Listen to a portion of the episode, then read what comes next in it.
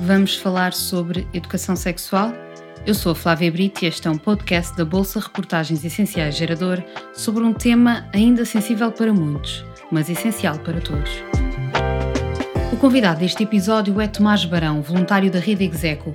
Esta é uma associação de jovens, lésbicas, gays, bissexuais, trans, intersex e apoiantes, com idades entre os 16 e os 30 anos em Portugal e que tem procurado contribuir para preencher a lacuna existente relativamente às temáticas LGBTI em ambiente escolar através de um projeto de educação não formal e entre pares.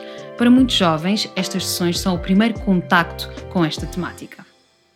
A Rede Execo existe há cerca de duas décadas em Portugal e atua através de uma série de iniciativas.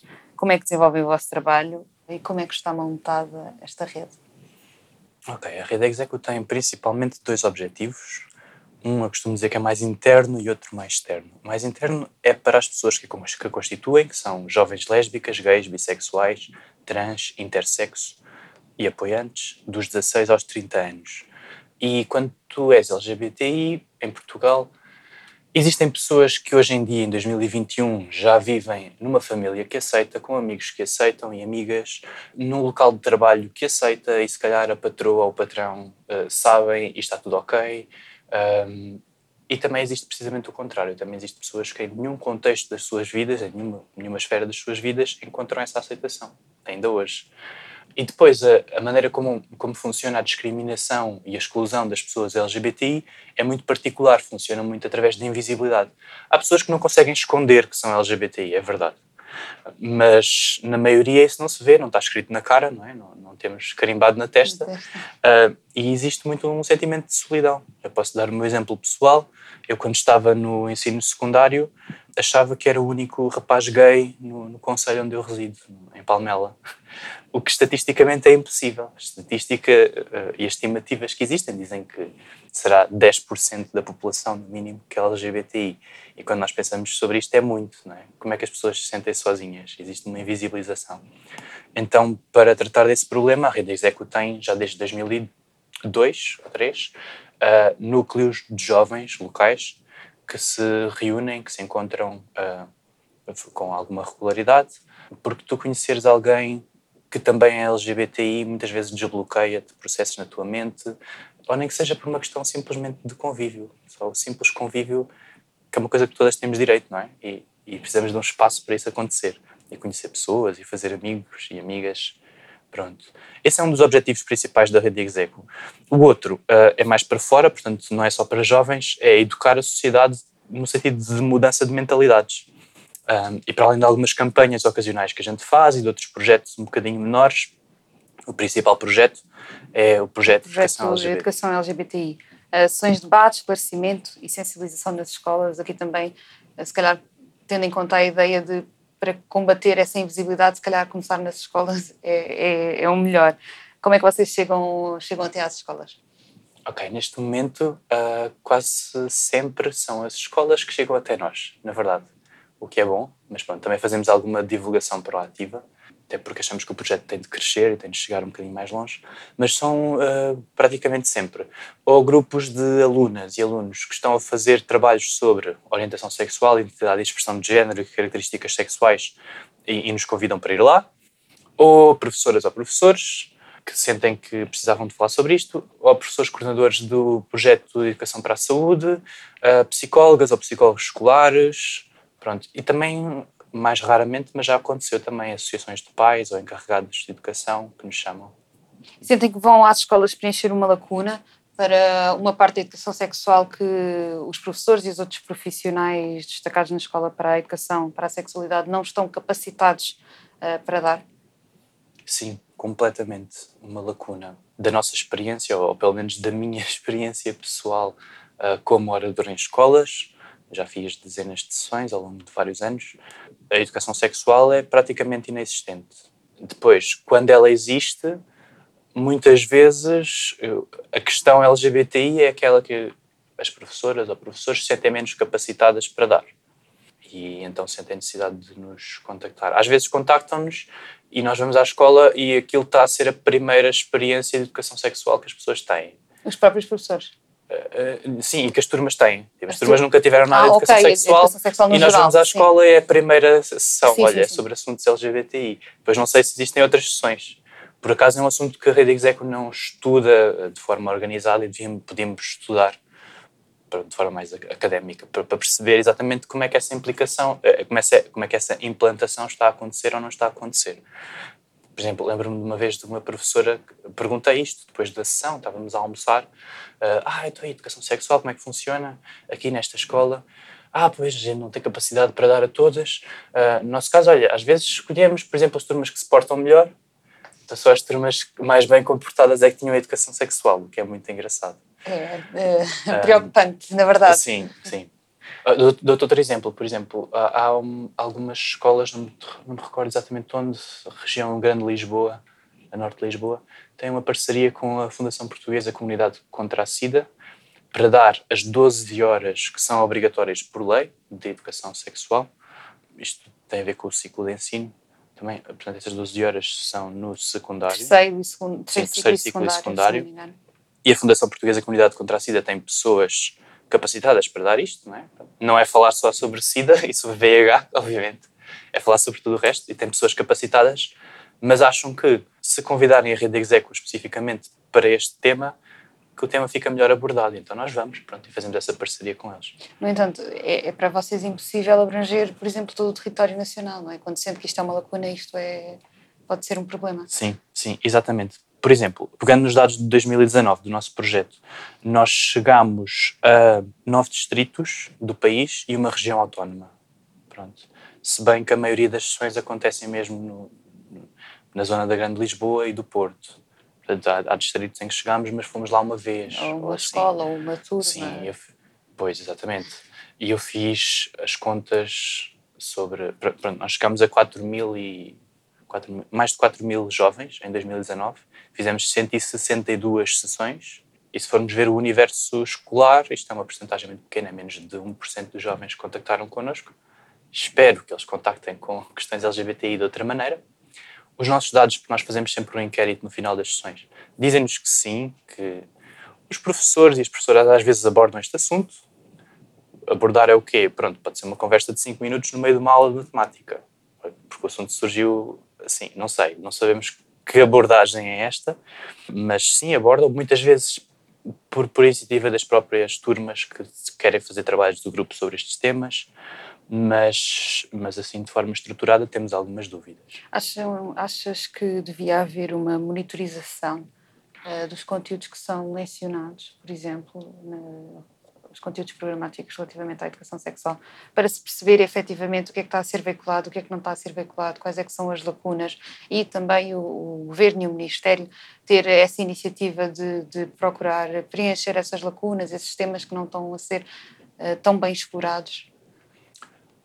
Acho que sim, mas se calhar essa monitorização devia ser feita por entidades externas, portanto, pelas associações e pela sociedade civil, porque se formos perguntar ao governo, o governo vai dizer que as, que as leis estão a ser cumpridas, não é? Portanto, é obrigatório portanto, está a acontecer. E nós sabemos que não é bem assim. O quanto aos programas, eles existem, a nós parecem-nos inclusivos. Ah, em Portugal tem, tem- é um dos países, na verdade, que tem das melhores legislações na proteção das pessoas LGBTI. E as leis de educação sexual que existem em Portugal abordam questões LGBTI, questões de diferença entre gén- géneros, questões de respeito. Portanto, essas Pois simplesmente não condições... se sabe é se, se, se esses conteúdos são se há tempo, se há recursos, se há pessoas qualificadas exato. ou até vontade para dar esses conteúdos, não é? Sim, eu diria que o que falta mesmo, mesmo quando às vezes há vontade, que isso é o primeiro problema, não é? Claro que muitas pessoas não querem que isto se aborde nas, nas escolas, ah, mesmo encarregados de educação, que acham que a família é que tem que educar para estas coisas, quando depois na verdade não educam nada, não é? Ou educam para a mulher que fique na cozinha e, e pouco mais.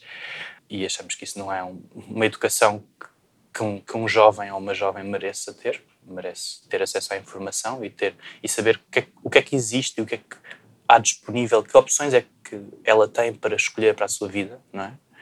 E por isso é que a escola deve falar sobre estes assuntos e isto não pode ser um assunto que fica apenas na família. Mas, mas para fazer assim um, um, apanhado sobre, sobre as leis que temos, que eu acho que isto é relevante a gente, a gente perceber. A primeira lei que, que há de educação sexual em Portugal foi de 1984. E já aí diria que, um, dizia que o Estado garante o direito à educação sexual como componente do direito fundamental à educação, sendo que esta deve ser adaptada aos níveis de ensino e deve, segundo o número 2 do artigo 2 contribuir para a superação das discriminações em razão do sexo e da divisão tradicional de funções entre mulher e homem. Okay? Isto é interessante. E, e, a divisão tradicional de funções entre mulher e homem, isto aqui já estamos a falar de questões LGBTI, apesar de não parecer. Porque os homens têm que gostar de mulheres e as mulheres têm que gostar de, de homens e têm que se manter no género em que nasceram. Portanto, isto tem tudo a ver, tem, está tudo relacionado. Depois a lei de a lei 120 de 1999 diz que nos estabelecimentos de ensino básico e secundário deve ser implementado um programa para a promoção da saúde e da sexualidade humana, no qual será proporcionada adequada informação sobre a sexualidade humana, as relações interpessoais, a partilha de responsabilidades e a igualdade entre géneros. Depois, em 2000, existe uma lei, um, pronto, um decreto-lei que regulamenta esta lei, que diz que a educação sexual deve ser feita de maneira interdisciplinar e integrada, sendo encorajada a dinamização de parcerias e atividades com entidades externas à escola. Já nos aconteceu fazermos propostas de irmos a algumas escolas e dizerem-nos: Nós não queremos associações externas a falar de política nem de sexualidade.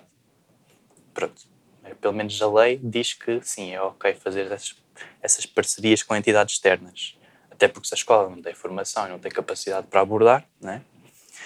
Pronto, depois existem mais leis, por exemplo, a mais recente sobre a educação sexual é de 2009 e fala no respeito pela diferença entre as pessoas e pelas diferentes orientações sexuais, portanto, aqui já de uma forma mais explícita, a promoção da igualdade entre os sexos, a eliminação de comportamentos baseados na discriminação sexual ou na violência em função do sexo ou orientação sexual.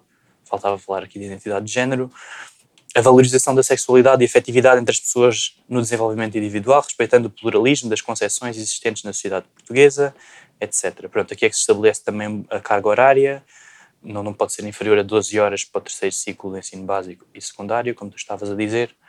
No nosso caso, o projeto de educação LGBTI tem, tem feito sessões, pelo menos com os dados de 2019, tem feito sessões também no segundo ciclo e no, e no terceiro, mas a grande, grande, grande maioria ah, e também no superior, mas a grande maioria é no ensino secundário. É no ensino secundário. E quando vocês chegam às escolas, qual é o conhecimento geral sobre questões de orientação sexual, identidade e expressão de género nas turmas com que vocês se deparam? Eu acho que é uma realidade muito heterogénea. Uh, nós chegamos a turmas em que parece que já toda a gente falou muito sobre isto e toda a gente está muito sensibilizada, o que é excelente e deixa-nos muito contentes. Uh, Agora, nessas turmas nós ficamos sempre atentas para ver, será que aquele aluno que está ali no cantinho, muito calado, que ele já falou sobre estas questões, que isto para ele uh, ou para ela é assim tão natural, é assim tão básico, não é? Então nós temos que ter a sensibilidade para perceber isso.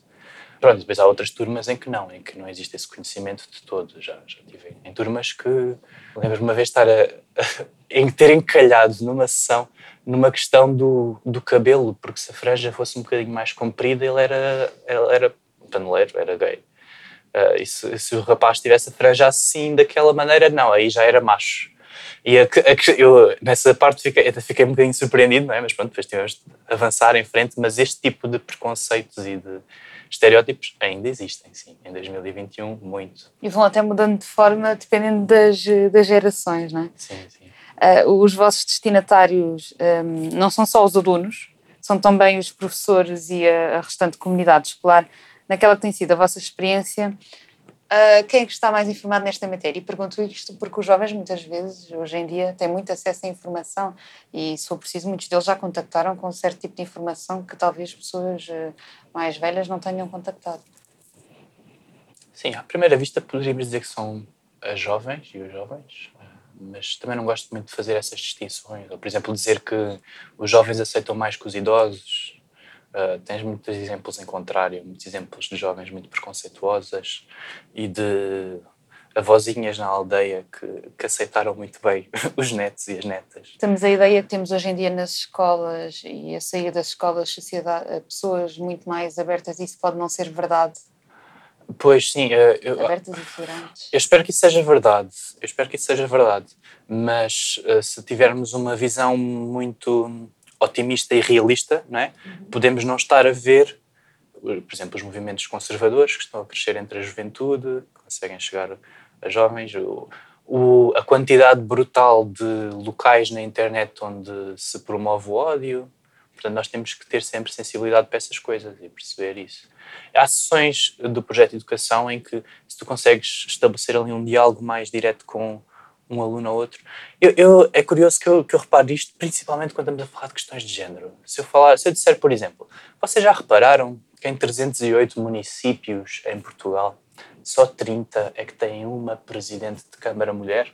Ah, isto des- despoleta o debate automaticamente. Pronto, está instalado o debate. Há pessoas que acham, há maioritariamente alunos, não é? rapazes, que acham que isso é normal, porque acham que os homens têm mais interesse na política, etc. Então tu começas a puxar ali um novelo de de machismo e de preconceitos e de questões por abordar que, que é muito interessante e que tem que ser abordados mesmo e temos de falar sobre isso. Uma herança que vem, não é? Exato, exato. Uma herança Portanto, que vem muito de trás. assim, o que eu queria deixar aqui eh, claro é não sermos irrealistas na nossa abordagem, mantermos os olhos bem abertos.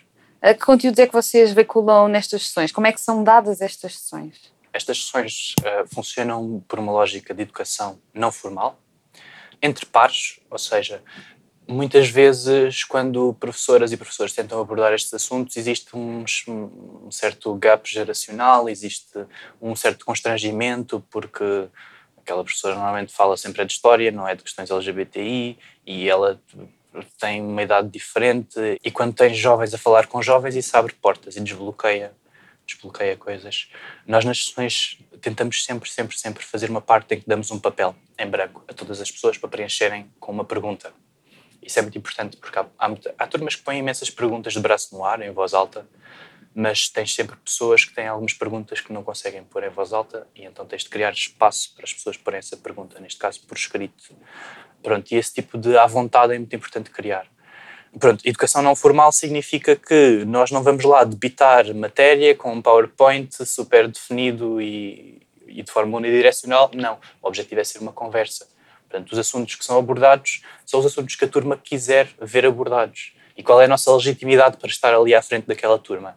É a legitimidade de sermos jovens LGBTI, na sua maioria, alguns também da equipa que são apoiantes, portanto são cis e hetero, mas convivem com estes assuntos, temos experiência sobre estes assuntos. Não é só as nossas experiências pessoais, é a nossa partilha entre nós, das histórias umas das outras, não é?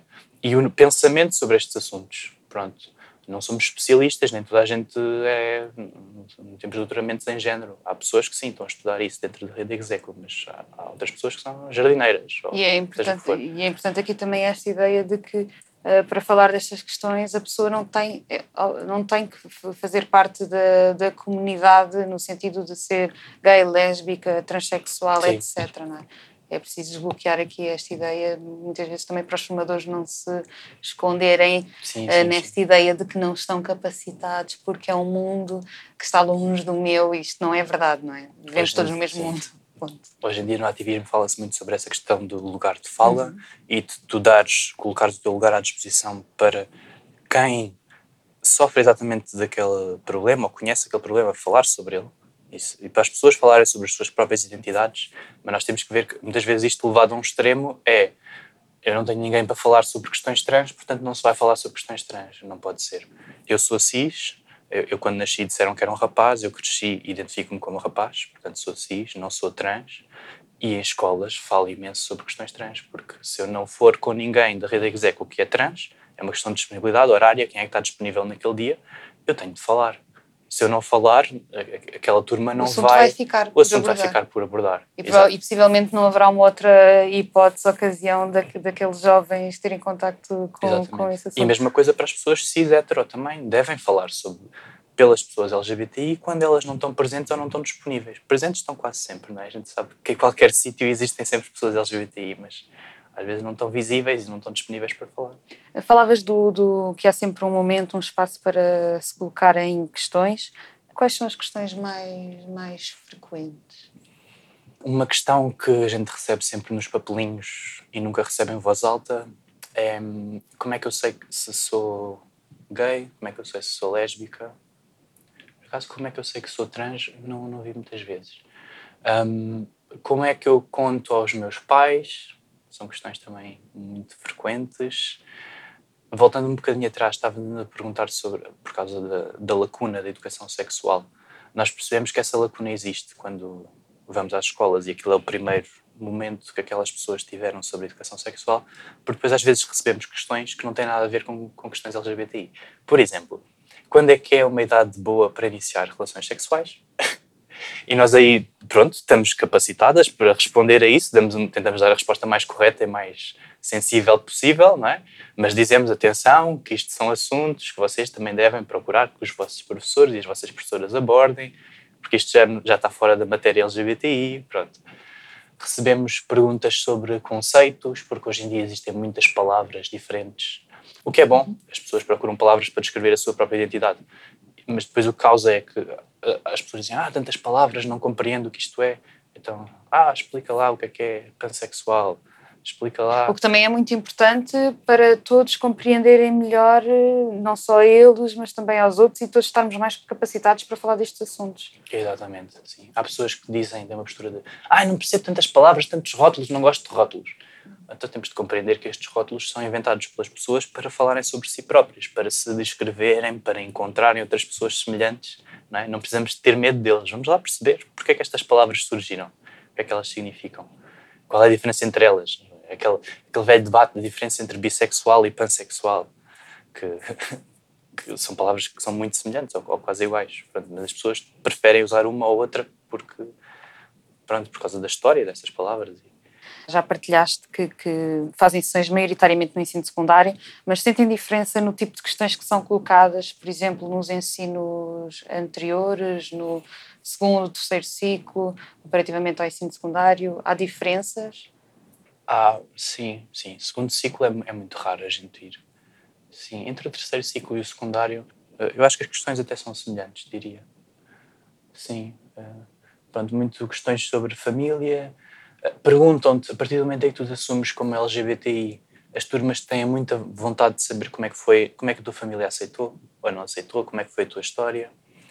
Sim, fazem muitas questões sobre pessoas trans, sobre o processo de transição das pessoas trans.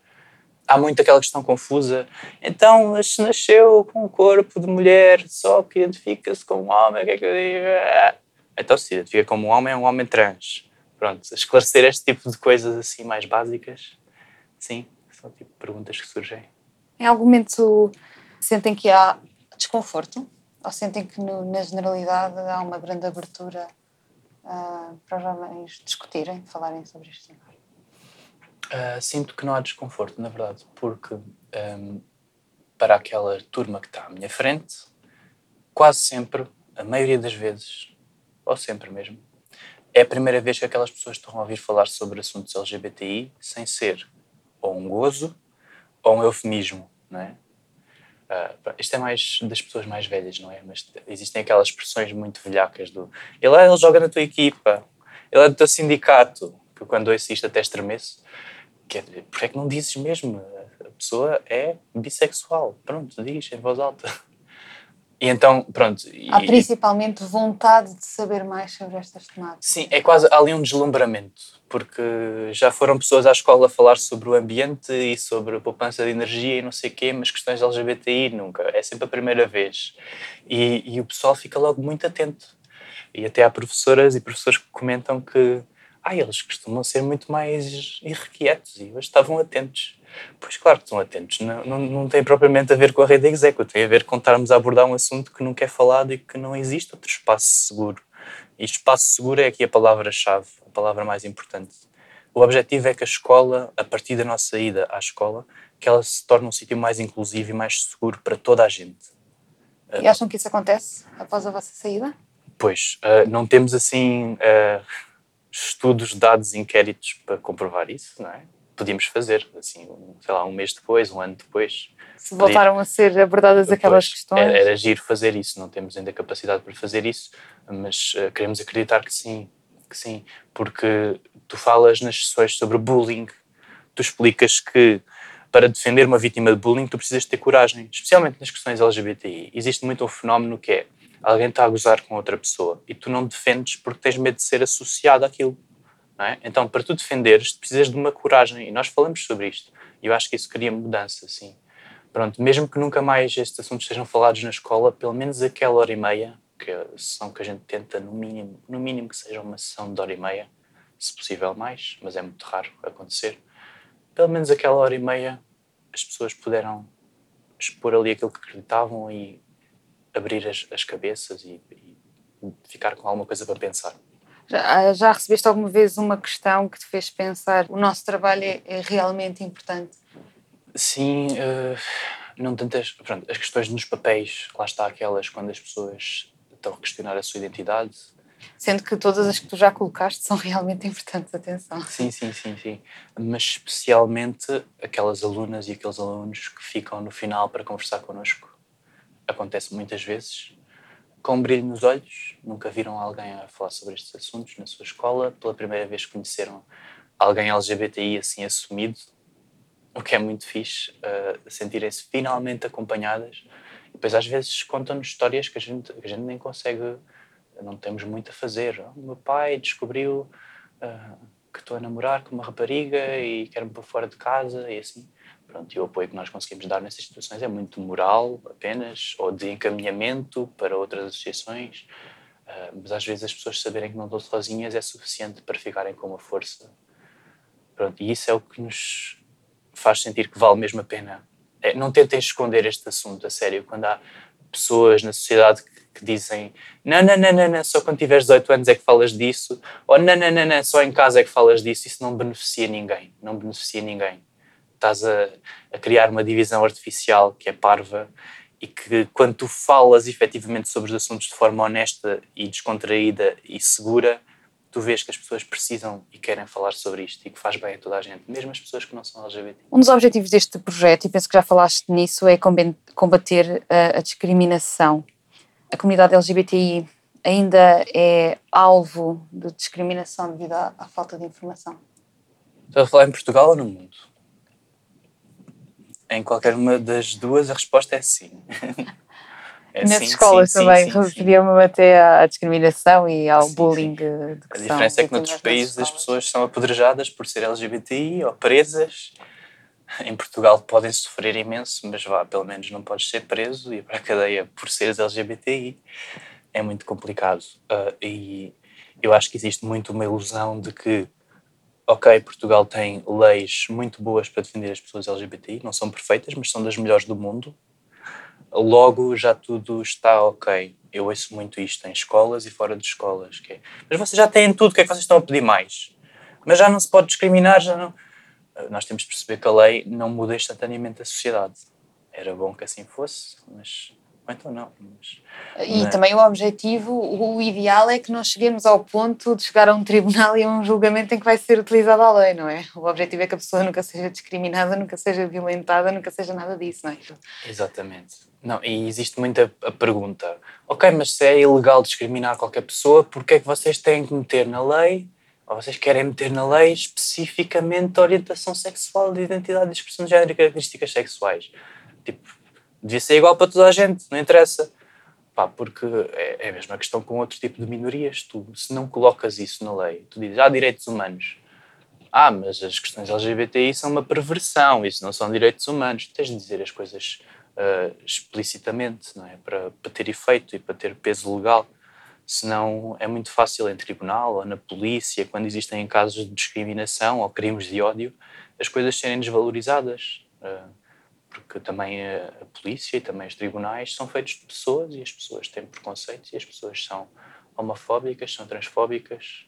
Toda a gente, crescemos todos nesta, na mesma sociedade. É? E a sociedade provavelmente começa a mudar a partir da escola, não é? A escola é, sem dúvida, um lugar é que se libres para tornar a sociedade mais inclusiva. Eu espero que sim. Eu, eu acho, que, acho que mesmo assim não chega a escola. Uh, acho que era, fazia falta as pessoas falarem disto mais noutros sítios também. Mas sim, a escola é o sítio onde é possível e onde as pessoas estão ali para falar sobre o mundo e para aprender sobre É a ideia do início de novas gerações. É, sim. Sim, mas outras gerações também, também existem, também estão aqui, também convivem, também têm opinião e também transmitem coisas aos filhos e aos netos. Portanto, eu acho, eu, na minha opinião pessoal, acho que a escola ainda é insuficiente, mas sim, é um bom ponto de partida e estamos empenhados nisso e empenhadas na rede Execo. Tomás, muito obrigada. Muito obrigado, eu, Flávio. Este é um podcast do Gerador. Acompanha mais episódios no nosso website em gerador.eu, onde podes também ler a reportagem essencial sobre os avanços e constrangimentos na aplicação do regime da educação sexual nas escolas.